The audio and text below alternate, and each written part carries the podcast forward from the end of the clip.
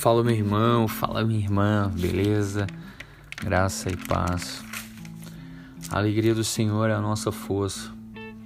Por muito tempo eu meditei sobre esse versículo que está lá em Neemias. Como se alegrar em meio à provação, como o Tiago falou.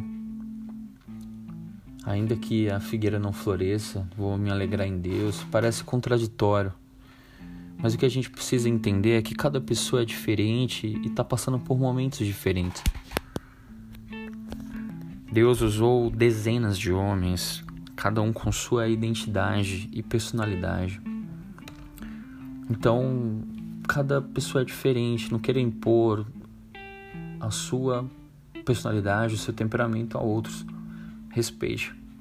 Davi era sincero, ele era íntimo de Deus. Os salmos revelam isso. Tinha momentos que ele chorava, tinha momentos que ele se alegrava, tinha momentos que ele ia para cima com coragem.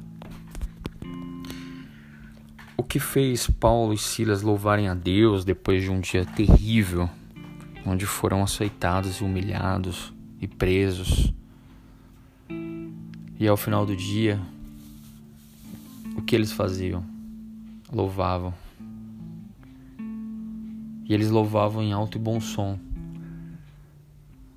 você não louva a Deus com triste quando você está angustiado. Como isso é possível? Ele mesmo responde: sei estar contente em qualquer situação. Em Filipenses capítulo 4. Os motivos para o desânimo, eles são muitos. Desemprego, escassez, dissensão, barreiras, relacionamentos. Mas se a despeito disso, mesmo sem vontade, a gente declara que, ainda que a figueira não floresça, nem haja fruto na vide, ainda que não haja namorado ou namorada, ainda que não haja dinheiro na conta, ainda que não haja uma casa, ainda que não haja celeiros cheios, os campos não produzam mantimento, ainda que você não esteja prosperando ainda. Todavia eu me alegro no Senhor.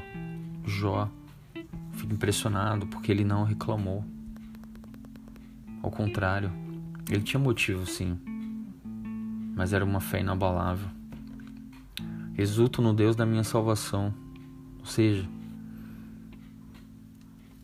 é se alegrar, a despeito das adversidades. O Senhor Deus é a nossa fortaleza. Existe algo profundo, impressionante forte quando a gente declara que a alegria do Senhor é a nossa força. Você se recusa a desistir, você se coloca na torre de vigia e espera a resposta do Senhor. Daí você começa a entender o que o Tiago estava escrevendo motivo de alegria passar por várias provações no capítulo 1. Você percebe que a sua fé e as suas emoções, elas irão não estar condicionadas somente às circunstâncias, elas vão ficar fortes, adquirir músculos. A sua fé não está firmada em dinheiro, em família, em status ou influência, mas está firmada em Deus. Claro que existe tempo para tudo. Existe o tempo de chorar, existe o tempo de sorrir, mas também existe o tempo de se alegrar, esperar que coisas novas estão por vir.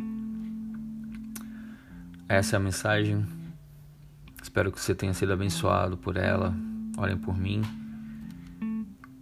Compartilhem essa mensagem com seus amigos, as pessoas que você sabe que estão precisando de uma de um ânimo uma palavra de encorajamento.